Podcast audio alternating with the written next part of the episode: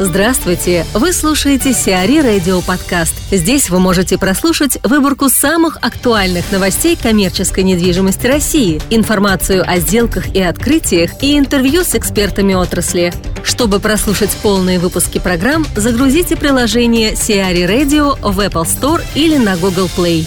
Бизнес-центры потеряют статус технопарков – с марта 2017 года начнут действовать новые стандарты для технопарков, разработанные Ассоциацией кластеров и технопарков АКИТ.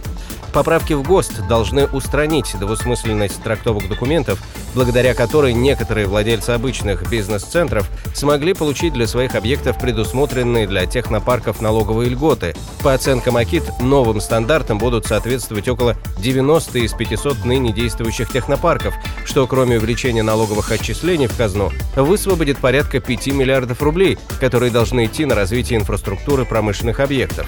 В новых стандартах будут уточнены критерии и плотность застройки для технопарков. Для промышленных парков будет прописана доля производственной застройки не менее 50%. Анна Дончинок, руководитель группы по консалтингу в области недвижимости компании PwC, рассказывает о задачах компании на российском рынке. PwC я выбрала, потому что это, в общем-то, один из лидеров в области именно стратегического консалтинга, в том числе в недвижимости. И компания там присутствует, по-моему, в порядка 170 странах, и за все это время у них накоплен огромный опыт лучших международных практик. И я своей задачей в том числе внедрение, собственно, этого опыта на российском рынке. И сегодня мы здесь развиваем направление стратегического консалтинга в области корпоративной недвижимости – мы фокусируемся на проектах по разработке стратегий, по оптимизации управления объектами недвижимости, ну и в том числе и непрофильными активами, что сейчас достаточно актуально. Наверное, пока преждевременно называть какие-то конкретные проекты, но могу сказать, что мы планируем работать с крупнейшими российскими корпоративными собственниками. И своей личной задачей я вижу именно реализацию масштабных проектов и оптимизацию затрат корпораций на владения недвижимостью. Сегодня мы видим, что многие российские корпорации являются, по сути, основными собственниками недвижимости в стране, и во многом их операционная эффективность в том числе а, зависит от того, какие, а, как, какая экономика достигается на тех объектах недвижимости, которыми они владеют или управляют.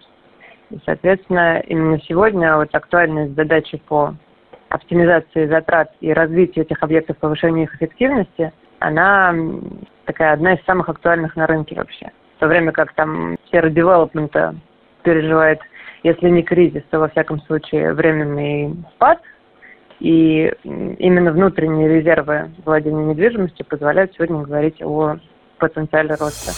Роснефть приватизировали.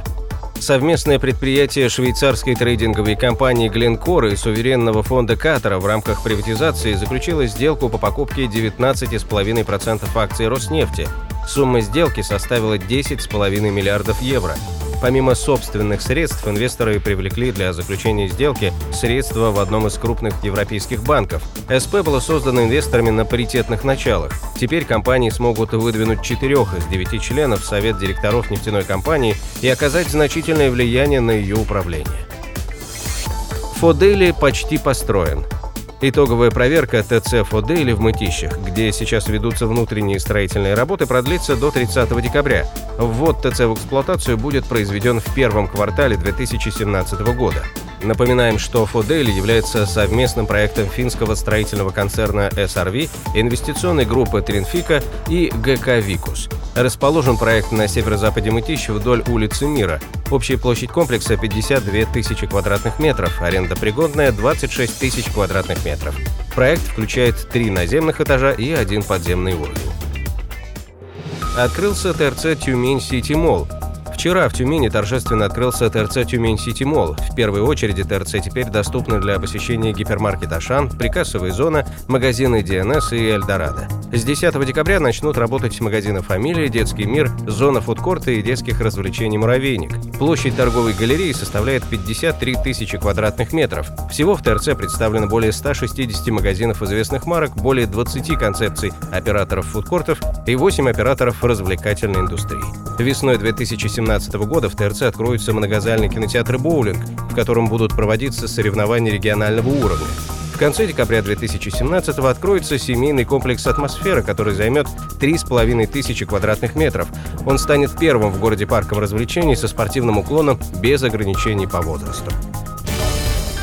Сиари Радио. Эксклюзивные рубрики «За и против», «Ноу-хау», «Ремейк», «Новые форматы». Слушайте в полных выпусках программ в приложении Сиари Radio. Приложение доступно в Apple Store и на Google Play. Более подробная информация на сайте siari.ru slash radio.